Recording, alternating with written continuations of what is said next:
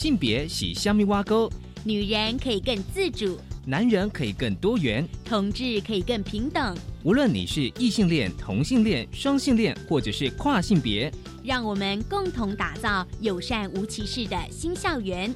最没有尺度的声音，就在性别教育 Easy Go。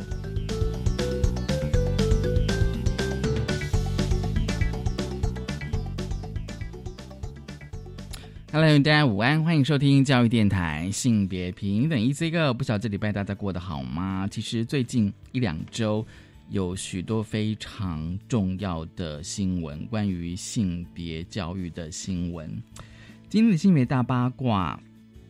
我们想跟大家来聊，稍微聊一下性别平等教育法施行细则，因为其实最近教育部已经开始在修正哦，就是呃性别。平等教育法施行细则第十三条修正的意见，我们待会来聊一聊，因为要因公投之后。而今天的性别慢慢聊，想跟大家来聊的是一本书《保肿瘤：戏剧、音乐、服装》。很高兴我们邀请到了这本书的作者王山青跟吴思伟两位来跟我们谈。保肿瘤。好，我们先进行性别大八卦。性别大八卦。今天的性别大八卦，我觉得就是最近非常重要的新闻，就是在公投第十一案后续哦，因为公投结果就是说哦，就是国中国小阶段不应实施同志教育，而性别平等教育法施行细则第十三条。的内容是本法第十七条第二项所定之性别平等教育相关课程应涵盖情感教育、性教育、同志教育等课程，以提升学生之性别平等意识。好，公投之后呢，必须要把同志教育给拿掉。哦，所以最近呢，其实教育部一直不断的呃听取许多团体的一些意见。而我们今天想跟大家分享的是性别平等教育协会他们的看法。他们当认为说，同日教育一词应该要保留，不能该删掉，以维持高中与大专院校对同日教育课程内容的弹性与高度。而且他们觉得，就是性别平等教育协会呢认为，应该新增第十三条第二项。国中小所实施之同志教育，应以认识与尊重生理性别、性倾向、性别特质与性别认同之多元面貌为课程内容。因为其实你如果只是看施行细则，它有同志教育一词，但是并没有说明说同志教育到底是什么，到底教学的内容应该涵盖哪些哦，并没有清楚的说明。所以性别平等教育协会。他们就认为说，哦，就是说这次的公投第十一条主文内容限定于国中跟国小的教育阶段，而且呢，因此对于性别平等教育法施行细则第十三条的修订，应该新增第二条的方式，针对国中小的同志教育内容做出明确说明。如果呢，哦，将施行细则第十三条同志教育一词贸然删除。恐会增加社会对于同志教育的错误印象，而且呢，不利于老师在校园落实完整的性别平等教育。当然，不同团体有不同的看法哦。因为这个公投的主文就是第十一案，是由下一代幸福联盟他们公开主张，也就是说，希望教育部呢能够落实公投的结果，禁止在国中国小实施同志教育。好。而且呢，啊，下一代幸福联盟他们指出，性平法并没有提到多元性别，而且呢，公投理由书呢也说明了反对将多元性别、多元情欲的同志教育放入国中小课程，因此需要修改细则的内容。但是性别平等教育大平台表示，性平法的第二条就已经写上去啦。性别平等教育是什么？因为其实有时候那个立法技术就是说，你必须要把。你这个呃，这个法律条文提到了相关的名词，必须要先说明。性平法的第二条对于性别平等教育指的是啊，教育方式教导尊重多元性别差异，消除性别歧视，促进性别地位之事实平等。那性别平等教育大平台认为，公投主文没有说要删除多元性别、多元情欲以及修改细则哦。好。这个当然你一定要去看那个呃母法怎么规定，但是这边有一个呃先怎么讲，就是一个概念啦，就是母法它的位阶一定是大于施行细则。我想呢，这些新闻哦，就是关于呃是性呃性别平等教育法施行细则第十三条到底要怎么样的修改，我们持续的来关注。好，这是一间开始跟大家分享的性别大八卦，稍回来性别慢慢聊。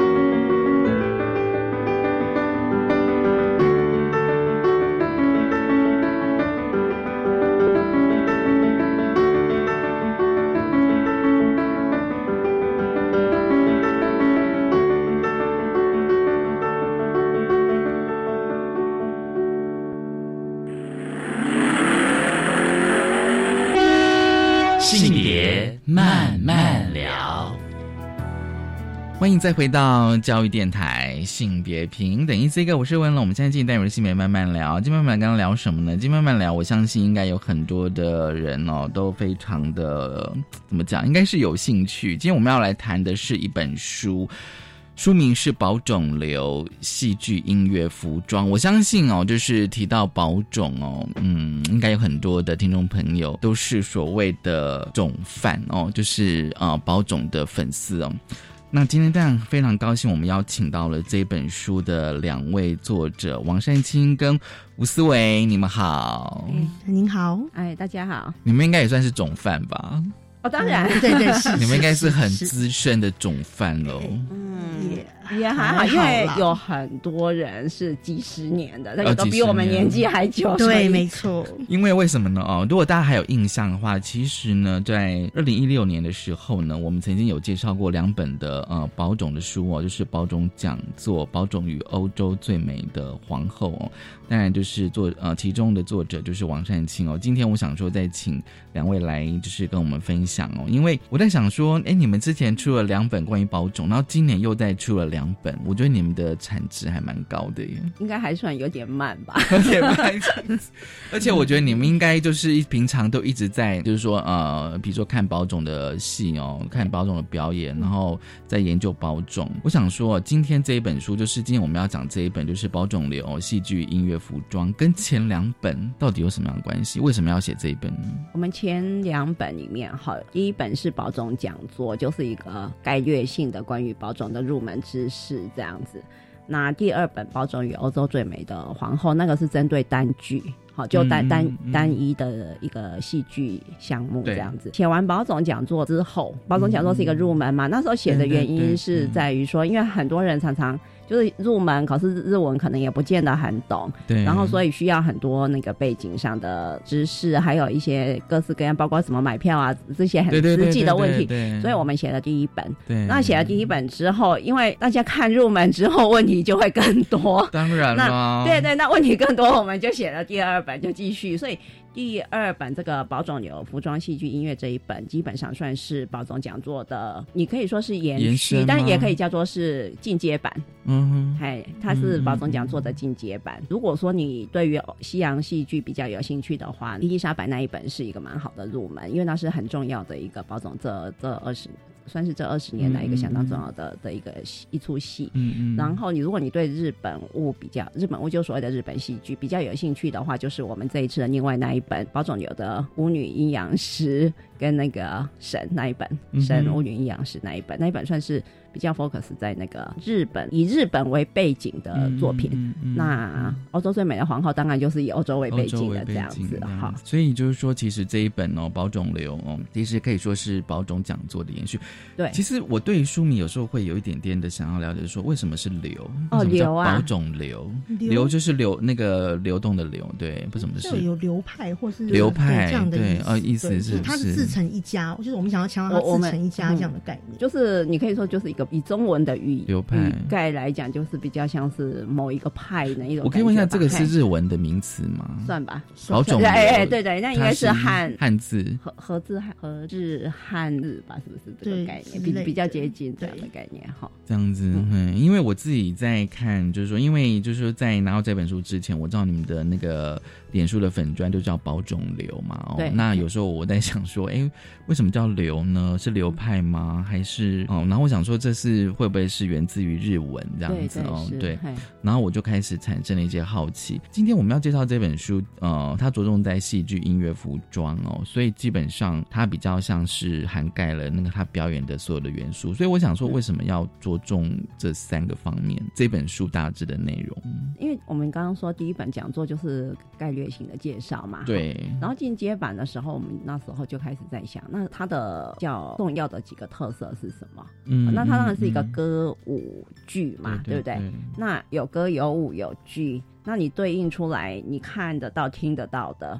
那当然就是音乐跟服装，然后戏剧当然就剧本嘛，对不对？对哎所以就基本上其实是这三个主题，其实就是对应它的三大特色：歌舞剧这样子。就是说，今天如果说我看一出包总的戏剧，至少这三个对，你会看到歌，看到舞，看到剧。就是说，你们觉得说需要有一个至少要有初步的认识去看包总，你觉得会比较容易进到那个戏里面的脉络，是不是？嗯，应该是这样子，应该是这样子对对对，既然是进阶嘛，就是说你了解了所有基本的状况之后，是不是就进去看戏了？进去看戏之后，这就是你看到的戏，你坐在那里的时候你会看见的东西，这样子哈，就音乐、服装、戏戏剧内容这样子。而且我觉得我还有一个问题，真的还没讲，就是说你们怎么去找资料啊？因为还蛮多的一些史料的部分呢。呃，思维是，啊其实思维是我们第一套书的特约作者啦，他那时候已经写了一些。一写了几篇了，那这一次就是请他写更更多的那个文章这样子。那基本上找史料的很重要原因，当然是说他是日文系的嘛，哦，对对对。所以看得懂日文，看得懂日文是一个原因。嗯但更重要的事情，其实应该是说，保准有一百年了，对。所以他留下来的东西本来就很多，对，而且他自己自己在史料保存上的状况非常的好。嗯对，然后因为日本也有出很多保种方面的专书，所以我每次去看戏的时候，有时候会带一些，就是我觉得有趣的带一些回来看这样子。那里面当然它有很多的资料，所以那这样现在网络资料也很发达，所以剧团自己也建立了很丰富的资料库，所以其实我们都可以从这些种种或甚至包括评论的部分等等去找它以前大概一个发展的模式等等。嗯，对。像他们一开始就有做了一个歌剧这样的一本一本算是刊物嘛，啊，对，那就是他们自己很重要的一个历史。刊物名就叫做歌就叫剧，歌剧对，然后为什么叫歌剧？我们书里面有嗯写这样子。这也是我想要了解，就是说，因为我看了就是《保肿瘤》这本书之后，发现说，哎，居然还可以跟那个西方的歌剧有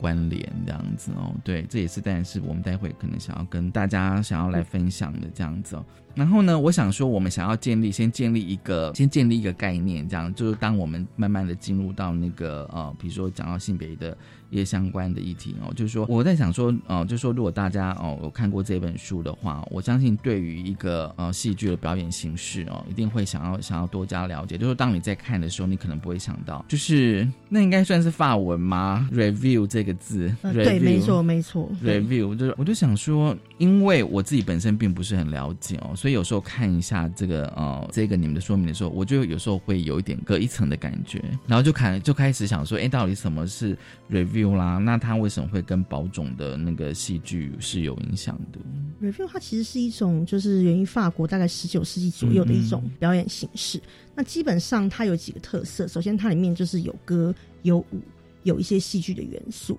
或是一些讽刺时事的部分等等。然后他这些这些片段片段呈现，他可能用一个很松一个大概的主题，很松散的把它们串在一起。然后呢，除了这些，除了有歌有舞，有一些这种短剧的成分之外，它还有最主要它的特色是有非常豪华的舞台灯光、服装这样的装置。然后呢，基本上就是用是花大钱堆出很很壮观的一些舞台效果。嗯，对。然后里面当然也有一些情色元素，就是吸引人家来看。那当时在法国这样的表演是蛮流行的。那后来当然慢慢它也传到日，但是它是用比较不太一样，就是当然因为在日本开始流行这个东西的时候，其实法国那边已经不太流行。嗯，所以传到那边的传到日本东西其实是，比如说很多人去留洋的时候，对，可能去美国或是去英国看类似的东西了回来。那甚至说像宝总第一出。所谓的这种 review 的作品，其实当时的那个作导演，他去他等于去欧美就是这样子有走了一圈，然后去了法国，去看了红磨坊啊，去看了那种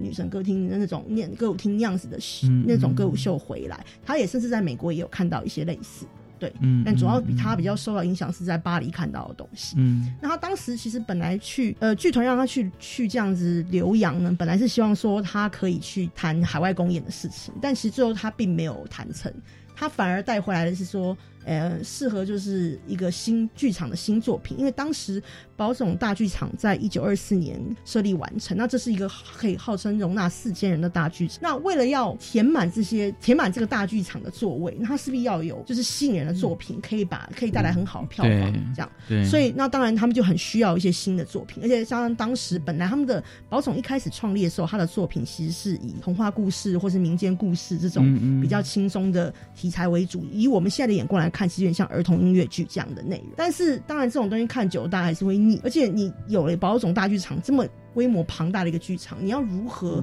把票房提升起来？你一定要有新的东西给人家看。所以后来这个创出宝总呃第一个歌舞秀的这个导演岸田成迷，他去欧洲这样子看过以后，他觉得说，哎，也许或许可以用 review 这个东西，我们来做一个新的作品，这样，所以他们就号称呃打造了号称是日本第一史上第一个这种 review 这种歌舞秀。就是在保中诞生的，是一九二七年的时候，他的名字叫做 Mon Paris，就是我的巴黎，这样对。那个四千人，哦，大家可以想象一下，就是国家国家歌剧院的两倍版，是的，而且那是快要一百年前，是是，它可以容纳四千人。你你你因为四千人听起来好像，哎，好像没什么。国国家歌剧院不到大厅不到两千，像魏武营也没有，魏武营也没有，两千五最多，所以可能就是要 double 这样。你要去想一下，四千是比国家歌剧院的两倍半那么巨大的观众席次这样子。对，即便是现在的宝龙大剧场也差不多是两千多个位。置，对，现在也只有两千五最多。嘿，所以当他需要一个这么巨大的剧院的时候，你是不是舞台上所有的一切都要变得更更更庞大，更更华丽，华丽，然后更能够吸引人家来看。对，而且就是在你的书里面有提到，就是说，其实宝总就是你刚刚讲说成立一百年，他们在成立的时候，其实就一直想要把西方的艺术文化跟日本文化能够尽量去融合，能够让日本的当地的观众有看的时候，就是比较有共鸣。我是觉得他们一直在做这样的努力耶。可是因为我觉得那个比较明确的一个状况是说，小林一生他自己本身就是西洋教育之后长大的。对对。然后另一个部分是说，他有看到一个市场，嗯嗯，就是他自己在那个歌剧里面写的嘛，就说他自己在早期的一些他为什么要去创立保障这些各种资料，他自己有说。他有发现到整个国民义务教育，呃，国民教育里面还有学音乐、唱有，哎，唱歌、乐器这些东西。可是呢，学完之后毕业业就没有啦，那没有了就会渐渐不见了嘛。对，你那个时代的日本，就是以以他他开始创宝藏一百年前，你学校玩的出去，那个时候跟现在不一样，没有没有什么电影啊，一大堆各式各样你可以接触接触到的地方，所以他其实是有注意到这一块，就是对。嗯，这里有个市场啊，没有人进入。对，其实这个蛮有趣的，因为第一个，宝小林一山自己是歌舞伎的喜好者，他很喜欢看歌舞伎，但歌舞伎到他那个时代，其实已经慢慢的变成有一点就是僵化。那他就觉得说歌舞伎这种东西是需要改革。那他喜欢歌舞伎原因是因为他觉得歌舞伎有歌有舞又有剧情，他觉得这样是一个很理想的、很适合就是打造，因为他想要打造个国民剧，就是希望说大家任何一个国民都可以来享受。那对他来讲，歌舞伎就是很理想的这样的一个形态，因为有歌有舞又有剧情，很吸引人。但是呢，歌舞伎到那个时候。到他那个时候已经开始有点僵化，而且最要不得的是，他们歌舞伎用的是三味线这个音乐，就他们主要的伴奏乐器是三味线。那三味线在当时的日本呢，被认为是花街柳巷的一个最常使用的乐器，所以。当你在用三味线弹这个音乐的时候，其实给人家个不太好的联想。所以他比较有情色的。对，所以他觉得说，如果我们要创立一个新的国民，打造一个新的国民剧的话，我们需要用一个比较新的，起码用个比较新的音乐基底来做这件事情。然后，当然他立刻想到就是西洋音乐，因为当时日本即从明治维新之后已经开始有系统的在推，在把这个西洋音乐推到义务教育里面去。所以在小林山，包括他自己，还有包括他同时带的一些人，是已经受过基本的西方音乐教育了。所以他认为这个是有市场。然后再来就是说，还有一件事情影响他蛮深，是他在一九一二年的时候，那个时候他去当时成立才刚满一年的帝国剧场，那个帝国剧场现在还在嘛？就是日本号称是日本第一座纯西洋式的这种大型剧场。他去帝国剧场看了一出叫做《熊野》的。国产日本国产歌剧，那当然，因为帝国剧场一开始成立的时候，就是要演一些，除了要演一些西洋的东西，然后日本人也会自己做一些，就是试着去试图去制作他们自己国产的所谓的这样的歌剧。那熊野就是这样的一个作品，但熊野是一个很失败的作品，就是因为他用的是西，他用的作曲的人是西方人，做音乐当然是西洋音乐，可是他搭配的是歌舞伎的演法，然后呢，演员穿的是。能剧的衣服，然后演的是能剧的，因为他那是一个能剧改编的故事，所以是一个能剧的剧情。所以可能是想要女主角，她那时候是女主角，其实是是一个日本的女高音，就是可以唱歌剧的。但是她的打扮就是穿着那种能剧的十二单那种厚重的和服，然后唱歌剧，对，唱歌剧，然后她的动作像歌舞伎，然后她牙齿还涂成黑色，因为能剧的那个时代女孩，女平安时期女性都是涂黑齿嘛。然后呢？那这样他，因为他也不太习惯，因为没事不会有人穿这么厚重的和服，所以他常在台上叠，就整个就会变成一，就是整个戏看起来像个笑话，所以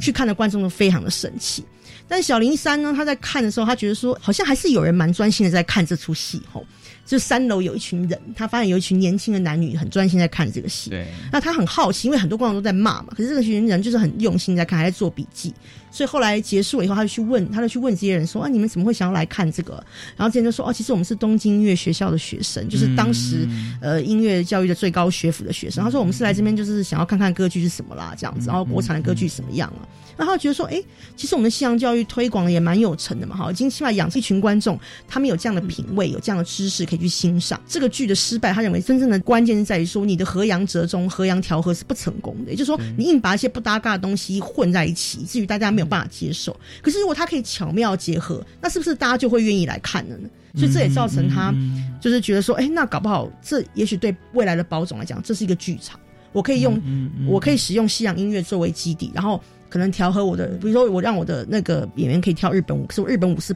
的舞步是搭配这个西洋音乐，那这样就是大家不是会想要来看的吗？所以这当然也是促成他。呃，就是想要创保总的这样的一个因素。对，其实我们待会想要来谈，就是说保总他最大的特色，他是全女性、生理女性的演员，但是因为他角色有分为男艺跟娘艺哦，当然就是舞台上一定有男女主角。那当然就是说，我觉得大家一定会特别的呃焦点一定会在那个男艺哦。我们稍后来谈说保总怎么样去打造男艺。我们先休息一下，稍后回来。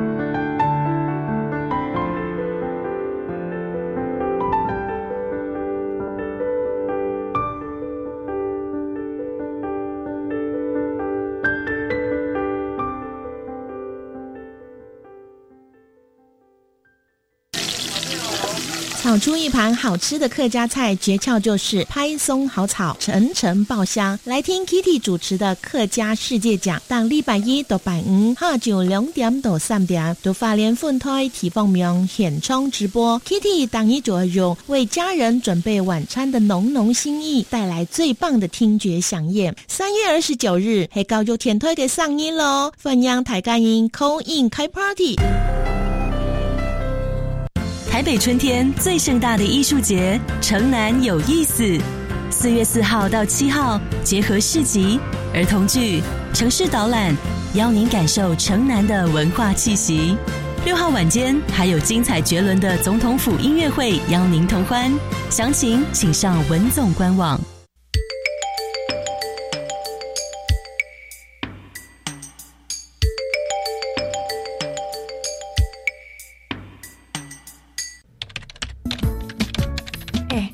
近常常听到有人在谈论性别平等教育的事情耶，这是好事啊！真希望大家都能尊重多元差异。不是啦，我是听说学校的教材好像有些怪怪的，嗯、那个……嗯，吼，千万不要随便相信啦！我告诉你哦，要知道正确的讯息，你一定要上教育部的性别平等教育全球资讯网查询。以上广告由教育部提供。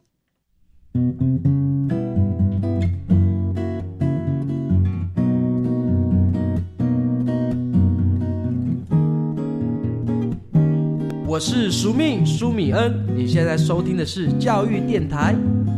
哦，朋友们，就爱教育电台。耶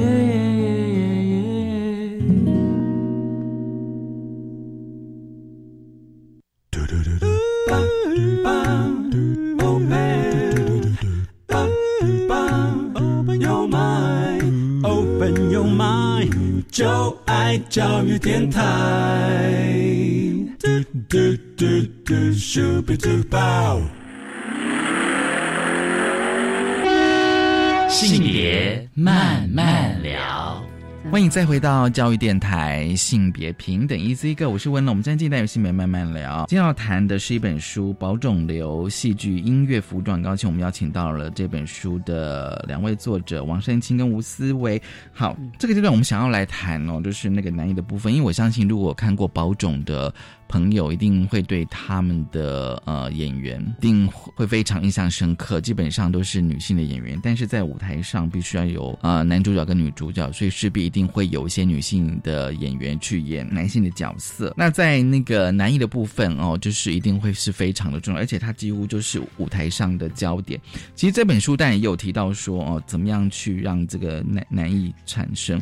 我其实是对于那个书里面有提到那个声音的部分，声音的部分，因为其实我以前还没有特别的注意，我发现就是说，呃，在保种男艺他们其实声音会有真的有点不太一样，可是他们是怎么训练出来的？详细功能当然，因为他们现在现在有比较进步的声音的训练方式，所以当然这个也是有改，这个也是有演变的。那我先讲一下，就是说他们一开始的时候，其实如果你去听一开始就是宝总创团大概一零年代、二零年代左右的这个音乐的话，你会发现说。他们在唱男艺跟唱娘艺的声音，就是唱男性角色跟女性角色声音都是一样高的。也就是说，你会听到两个女高音在唱歌。嗯，在听早，连宝总自己的音乐家都会说，他们在听这种早期的唱片的时候，他们其实分不太出来。谁是唱男？就是早期的包装的时候。对，那当然这个是有原因，因为第一个就是说，当时因为保姆剧场很大，可是呢，那很大，可是它没有比较像样的，就是没有比较进步的一个音响设备，所以声音要如何传到，比如说你四千人的大剧场，座位排都要听得清楚呢？嗯，基本上高音是比较有可能的，所以唱歌一定是高音。然后像这些女孩子也都是年轻的女孩子，她当然声音就是比较高。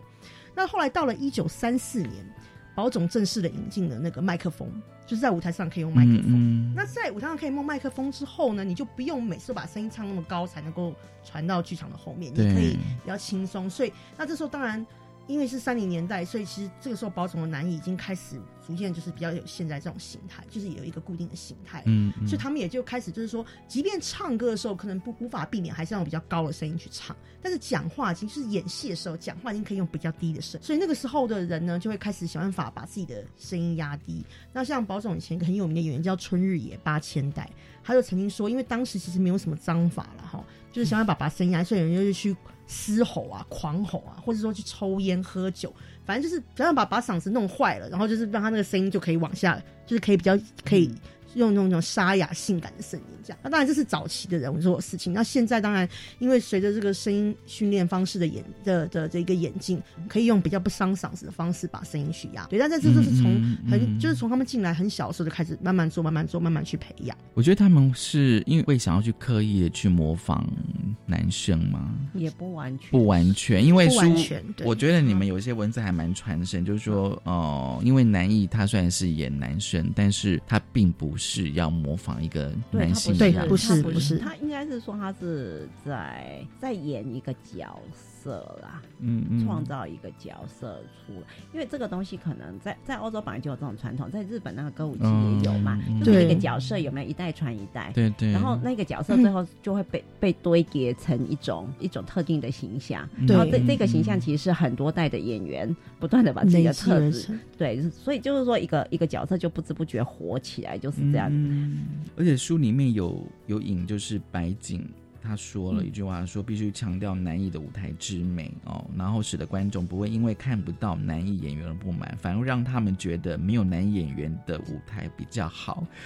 这个太传神，这个我 我想说是怎么样？是保总的观众都会 呃，这可以从几个方面来讲。一个就是说，因为日本人其实日本有歌舞伎这样的一个独特的传统艺术。对，那歌舞伎其实，在早在一开始歌舞伎有歌舞伎这样的东西的时候呢，其实一开始是由女生来，但是因为就是因为过于又过于轻，还有年轻的男性，就是那种。十十几岁的青少年这样子，男男男孩子来演，但是因为都太讲究情色的东西，而且很容易就变成是妓女或是男妓来演这样子，那当然给人家一些不好的联想。所以后来幕府在在十七世纪中期就完全禁止这种由女性或是年轻男性演出的歌舞伎，就是规定说一定要到成年的男性来演歌舞伎。那成年男性来演之后呢，当然你就不可能是看他的美色了，因为就是年纪都比较大了嘛。嗯，所以某种程度来讲，他们就是要看演技。那演技就是。集中会在会集中在所谓的塑形，这个形叫做日文叫卡达，就是说每一个角色都会有个应该的形，那你如何去打去借由模仿前辈的做法去演出这个形来，而且还要加上你自己的见解跟研究去丰富这个角色，所以每个角色都有他的形啊，那他们就会尽量去用自己的自己的方式去去想办法去表演出来，所以。那这样的传统累积下来，其实像比如说，包括他们演女性角色的时候，这些男演员他们有一套他们自己的功夫，所以他们的女，他们女，所以这种反串对他们来讲已经不是不是什么很大的问题。然后，因为你的文化本来就已经有这样的状况在，所以你你变成变成说女生要去变成另外一个男角，就是等于是也可以走歌舞界，反正他们他们用这种方式塑造，所就是男性去。演女性嘛，对不对？那已经有这个传统在了，所以其实可以过来就可以过去嘛，你就。他们可以变女的，你也可以变男的，就就变成有一点点是这个方式的的一种学习吧。我可以再小小补充一个小东西，很有意思，就是在当初时帝国剧场在刚盖好的时候，他们就是引进了所谓的女优剧，就是由女演员来演的戏。那因为那时候当然离歌舞伎就是时代没有很久嘛，所以大家还本来习惯都是男演员的演出，但是因为女演员就是也也慢慢出头要演，让有女生来演女生的角色，所以这就有点困难，因为很多女生她不会演戏，她不知道该怎么。去演，所以呢，有一种方就是有的去留留学，就是去出国去留学，看西方人怎么演；有一种呢，就是跟歌舞伎的女型演员，也就是在去请教歌舞戏里面这些男专门演女性角色的男性演员，跟他们请教说女生要怎么演。这在我们来看是很帅，就说你已经是女孩子，你怎么难道不会演女生的角色，还要去请教一个？你要去问一个男人，对，怎么演女生？对，可是对他们来讲，这这样是很正常，而且甚至保总自己的娘意。到其实到八零年代都还有，因为就是要揣摩这个女性角色，他们特别去请教有名的女性，像比如说坂东玉三郎这样子的歌舞伎演员，去请他说，请问他说这个女女生角色要怎么演才会传神？其实你看梅兰芳，梅兰芳对啊，也是这一种形式的戏剧上的对。对，因为你问歌舞伎演员他怎么去。演这个，他们就会说哦，其实我们不是说去演一个真实的女性或者什么。他说我们比较是传达那样子的一个特质，也就是说，我们观察到一些女孩子的特点或什么的，我们去把它呃，经过一些夸饰或经过一些转换的方式呈现出来，那个就是女性就是很好看的地方。所以他其实是说女性或男型，而不是在演女人或对，他是在演一个形态的那种感觉。所以等于是说，对宝总来讲，就是那个所谓就我们讲说那个女性或男性，他们有一个有一个怎么讲？阴影，就是有一个意向在那已经有一个这样的传统的文化，有有这样的传统，但是对歌舞伎的确有清楚的这个角色是什么东西嗯，来怎么演这样子的一个一个明确的角色的呢？那因为宝总的剧，它其实除了少数几出呢会常常演的经典剧有没有？他很多剧都是可能只演过三五次，嗯所以你比较少难去累累积积说某个角色该怎么演。比方说像伊丽莎白那个，当然是说，哎、她她演了很多次嘛，哈，或是凡尔赛玫瑰这一类的，所以你会有一个比较特定死神的好死神群像、奥斯卡群像什么这些。可是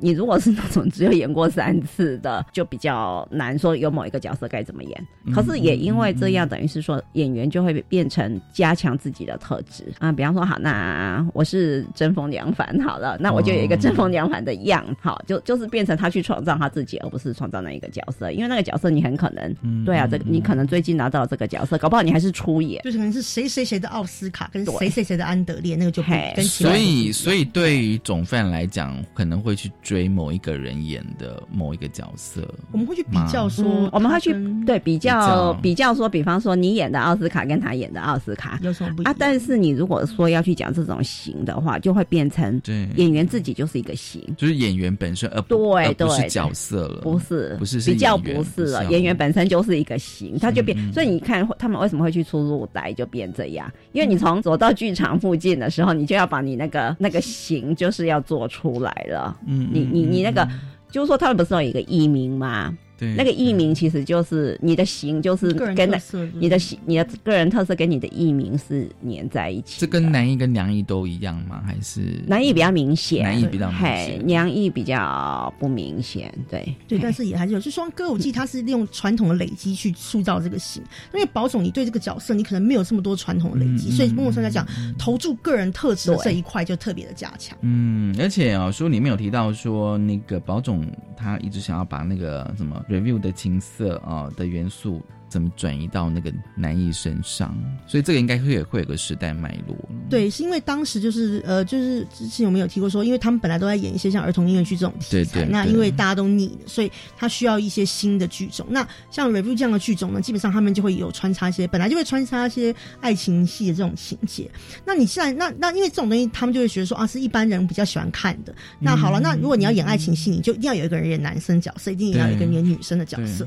而且这个男生角色还不能太不像男生，否则的话，嗯其实大家会觉得嗯嗯会觉得很假很假，会觉得很不习惯。其实刚开始保总一开始受到批评，也有一部分批评就是说叫女生来演男生这样子好像不是很好，就是看起来又不像，是不是？所以到了后来就是歌舞秀引进之后呢，三零年代开始，基于这样的恋爱戏的需要，保总的这些演员就开始注意说，哎，那我打扮男生的时候，我要怎么样才会更像男生？哈，就比如说我的我要穿燕尾服怎么样穿才会挺。啊，我的发型要怎么样梳？所以后来开始有人就剪短头发，然后戴假睫毛、烫烫睫毛，这样戴假睫毛，然后要怎么样刷那个眼影才会好看？他们就开始研究出很多这方面相关的技术。那在此同时，有一个很有趣的现象也发生，就是说，保总一开始创团的时候，通常都是那个观众其实是男性居多，但是到了这个歌舞秀兴起之后呢，就男艺开始出现受到重视之后，女性观众的人数就一口气超过这个男转变，你们自己的的研究是什么？其实就是说，因为男性观众属性，男性的角色，就是男艺的这样的一个一个演员的特质开始受到重视之后呢，因为呃，大家就觉得说，哎、那好像传达出来不太一样的氛围。那本来男性的观众都是去看漂亮的女孩子，嗯就是是娘艺这样子，但是男艺这种比较特别的这种设定的话，反而会吸引女孩子的兴趣，就会觉得说，哦，那看起来很帅啊，好像而且好像比。男一般的男性还要帅、还要帅就是一个理想中的，他们觉得是理想中的男人，或甚至比那个更好，所以他们觉得说，哎、那这样子我们就很吸引我们，而且当时的女性也慢慢比较有一些地位可以来经济上，对，所以这个跟漫画里面很像，就是那很多动漫迷他们喜欢那个漫画里面的角色嘛就是真。的。嗯，对，其实就是说他们喜欢一种一种意象，二次元的，对对对对对对，或或是现在讲的二点五次元或或三次。可是你看那些动漫里面的男性或女性。长得都不太像真的人，呃，应该是说长得根本不可能现实的人，对有对不对？有比方人的比例呀、或是什么，没错，然后眼睛那么大颗的，对不对？或者是星星这样子，对，等等等，就是说那个东西可能比较是你有一个嗯，你你的美感的想象，有时候也未必是性别啦。嗯嗯，当然是说真人，你也许比方说你可能会想说啊，志颖姐姐就是你的型，或者是哪一个明星是你的型。但是如果有时候现实中的人你也没有看看到哪一个是你所幻想的一种理想的型啊，对不对？有时候是这样创造出来的，等于说舞台上或是平面的那个，我们今天讲的动漫这种东西，其实就是在填补这个空白啊。因为就跟歌舞伎女性的塑造一样，它其实是演员去女性就是去去抓一些女性的特质来，然后加以夸饰、加以吸收、呈现出来。那同样男艺也是，像这些男男艺的演员，他会去说哦，我会去看那个流行杂志上男生的打扮，或者去看电影里面那些男生的那个样子，然后我来研究一下之后，我转换出来这个男性的形象。当然，就是跟一般生活里面你看到那些男生是不一样，对，但是他就是很有特色。那这个他甚至不要说是女性观众很受吸引，甚至有一个男性作家说，他小的时候，小学五年级的时候去看宝冢，他说说看到那个男艺就是这样子，就是把头发这样弄得很乱，然后这样子一头栽在钢琴上说，然后叫女朋友的名字，深情款款，他就觉得说，哇，天哪，好帅哦，这个真的是比一个小男生，小男生也觉得，就他说。这个比真的男人还帅。他说如果要真的男人演这个角色，他说我还搞不好觉得很恶心。可是一个女生演上去了，帅爆了，就是很迷人。当然，你你要讲说，如果从杰尼斯里面，也许可以捞到一两个来，然后或者说我们小的时候看少年队这种。就总犯的的观点来讲，就是你们觉得女性演员去演会比用男性的表演方式？其实性真正的生理性别没有真的那么重要耶，但是。我觉得，比方说，你如果看像现在日本或韩国很多华美男，那个你也看起来也差不了多少。然后你看现在很多很帅的女生，对不对？现在很多很帅女，就是说那个性别的分野啊，生理性别的分野，其实，在现在这种时代，那种性别刻板印象在在泯灭的时候，那个东西是流动的，所以。其实我也没有说真的那么反对说你有生理男性去演，但是问题是说你说像什么杰尼斯这些，他们已经有自己的市场，他也不用跑来搞这个。但是很多保种的演员 O G 之后，就是退团之后，他们其实会跟其他的男演员一起演一些啊，对对对，那时候你就会就会比较，就觉得很有趣，因为他保留他那个身体的姿态的习惯，你就觉得很不一样。然后男男艺又回去退退团以后，他又回去演女生，好，那我们也会去比较。啊，然后男艺去退团以后，他可能，比方说像在东东宝他们会演同样的一出剧，嗯，然后这个时候男性角色就真的由男人回来演了，对，哦，对，对对，就是说死神回去变成男性，对，就是真的是男性来演，大家就可以去比较，哎，你就可以去比说，哎，安娜真的男，好，同样一出剧嘛，对不对？对，两个女的。演跟哎，现在变成还不止一男一女，可能很多角色就变哎，这个舞台上现在有一半是生理男，一半是生理女。好，那个你就可以去比较那个诠释上跟表演方式上，对。其实因为那这都是很很很很有趣的了。因为在你们书上有写说，就是宝种其实他有所谓的样式美哦，就是他们有他们自己的样式美，而且他们好像一直会一直去。去严格的去塑造他们这个严谨的传统，这样子。对，这这个跟歌舞伎也是有点关系，因为歌舞伎就是先有形卡达这个概念，所以他们其实也是 某种程度上是也是继承了这样子的一个表演传统，去去呈现所谓的就是男性的角色。对，好，我们先休息一下。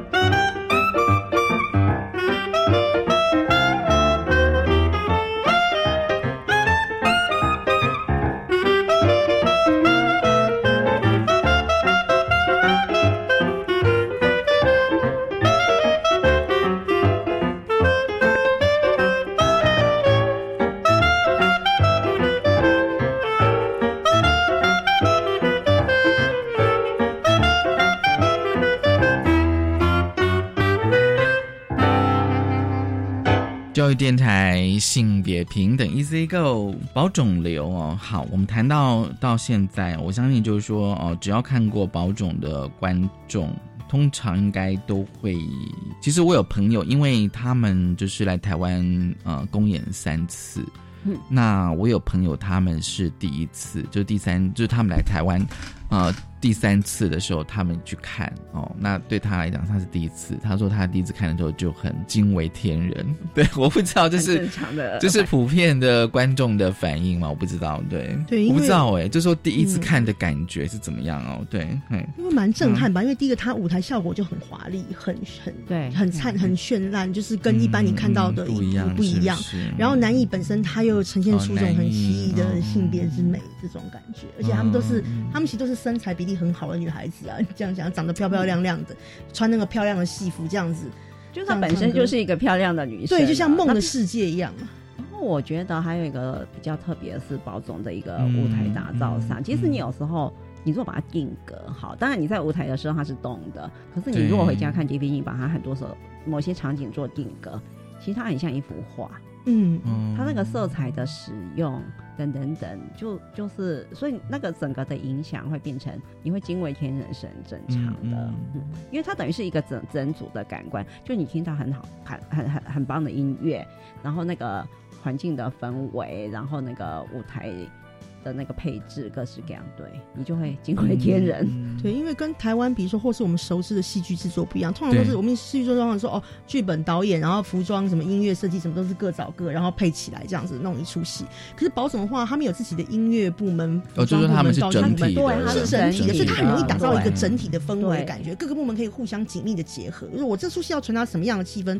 比如导演这样讲，所有的部门都配合他去做出这样的东西，所以觉得很有整体感，所以你一下就对你你的整个感觉是比较好融入的。嗯嗯可是你如果不是这样的情况，对不对？你就会有那种，即使是电影好莱坞都会发生这种状况，就是那些服装设计师会讲，其实我不太知道导演要。要表达什么么？对对或讲哎，我可能跟他第一次合作啊。当然有一些状况是，嗯。我们合作很多次就会状况比较好。那保总的状况比较没有你听到这种问题，对哎，你很少，嗯。因为比方说像他们这个服装设计，他已经在宝总四十几年，嗯嗯，对你说他在这里工作了四十几年，那种那种配合的状况已经不是好莱坞那种，嗯，我们每部戏都配合，他们是配合四十年，那个那个默契跟理解。所以等于会抓出来他们整个四十年来宝总在服装上的一个特色，还有就是不一定哦，因风格为他的风格的状况其实还是搭配戏的。我觉得嗯嗯嗯保总的服装部这一件事情蛮特别的，就是他们很知道他们是配角，是重要的配角，他他不会去喧宾夺主。嗯，好、服装，对。对。嗯，对你你你当然会第一眼看到服装，对啊对啊可是其实他的服装是有在意图呈现导演的那个想法，嗯。对，就说他们自己知道说我们是重要的绿叶，但是我不会把它搞成一个大红花这样，哦但他不会说，哎，那我就照我自己的想法去做，他一定是会会搭配的，这个是很专业的逻辑，因为一个整体的东西的时候，你还是要搞清楚，就是有一些好莱坞的剧剧服设计师也有讲过，好的剧服就是让有看到，但不能够强调，如果人家最后只记得衣服，不记得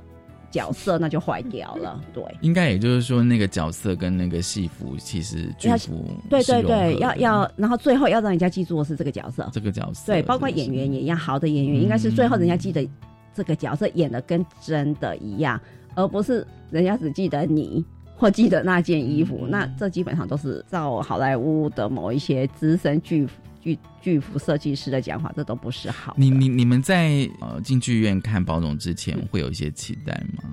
嗯即便是看同一出戏，期待就会嗯哎、不知道这一次会演出什么东西对。即便同样就看凡尔赛玫瑰，还是嗯会有不同的期待。会会，因为你会想说这个演员他会怎么诠释这个东西，或者说这是导演可能有什么新的想法，对他会希望这样可以怎么可以怎么怎么什么可以这样做。因因为舞台那个东西，对，因为舞台这个东西就是这样，就是说你每次看都有不一样的感受，而且舞台其实相较于我们日常生活的空间，它就很像是一个。不同的世界一样，嗯就想想你，你到了剧场就是到了一个不同的世界里面，所以就跟、这跟其实跟男艺的呈现是一样的。比如说我们在看女生扮男生，一般都会觉得这是不自然的事情，可是，在剧场面，他包容的剧场面，他毕竟是成立的，而且还会觉得说，嗯哦，这个这个比一般的男生都还要好。我就是希望在舞台上可以看到男艺，对，那这就很像是文学面所谓陌生化的一个概念，就是说，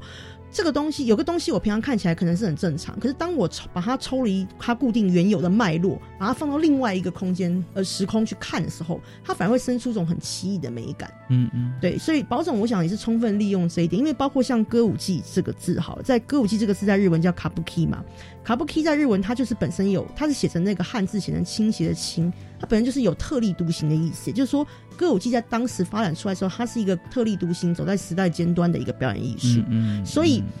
他有这样的一个特质。那当然，所以你你会觉得说，哦，由男生来扮女生，虽然说很奇怪，可是他扮出来的女生反而有种特别的，就是你看久可能觉得她有种特别的美感，是一般生理的女性呈现不出来的。那宝冢的男艺也是一样的道理。所以，那在这样子的美学养成下成长的日本观众，他对这个东西自然而然他也是。呃，可能一开始当然不见得能够完全接受，但是当你看习惯的时候，你也就自然而然可以接受。对，因为剧场相较于生活来讲，它就是另外一个空间，这是空间什么都有可能发生。你不会期待像穿着那样子的一个生理男，走在然后走在马马路路上，然后做出那种动作嘛？那就整个就非常的诡异嘛。对，可是街头艺术，对，可街头艺术你还是知道它是另一个空间哦街头艺术它其实是就是那一块就是另外一个空间，可是你走进剧场呢，就像就像你站到一个街头艺人的前面。你站到他前面就是进入另一个空间，可是如果那个是路人甲，你就会觉得这个人疯了吗？这样子，剧场那个东西其实本身就是有这样子的特质在。你们会有下一本书的规划吗？嗯，有啊，会啊，哦真的，嗯对啊，因为宝总显然没有停止演出的状况，他只要不停止演出，我们就会继续继续一哦直写主题会下去。是什么呢？主题其实有很多耶，因为宝总能写的东西实在太多。我觉得你们要不要出一本难译的书啊？我其实还蛮想要了解南艺的。可是我们好像一直都写很多，对。其实我我我比较觉得我们是不是应该写？我觉得我反而觉得我们是不是应该写点娘艺的东西？哦娘艺的因为我们写过多男艺了吧？啊，对啊，就说可能在角色上因为娘艺其实跟一般的女演员也是不一样，不对因为他们的他们的配合的对象是男男是艺嘛。是演男性角色的女孩子，所以你必须要比一般的女演员有一些更不一样的阴性的特质，才能够配合你眼前这个嗯男艺的这个演员。所以其实娘艺也是一门专门的艺术。嗯嗯，对，嗯。对宝冢来讲，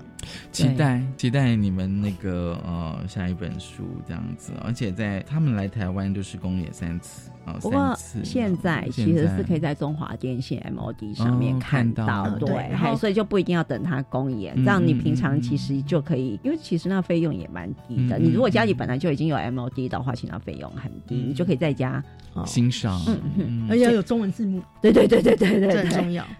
好，今天非常高兴，就是王山青、吴思维来谈谈宝冢流戏剧、音乐、服装的他们的作品哦。那我相信，就是说这个宝冢流应该会会继续的呃下去，这样。那但我们希望说，期待你们的下一本书，再欢迎你们来跟我们分享。谢谢你们，谢谢谢谢大家收听今天的性别片的一次歌，拜拜。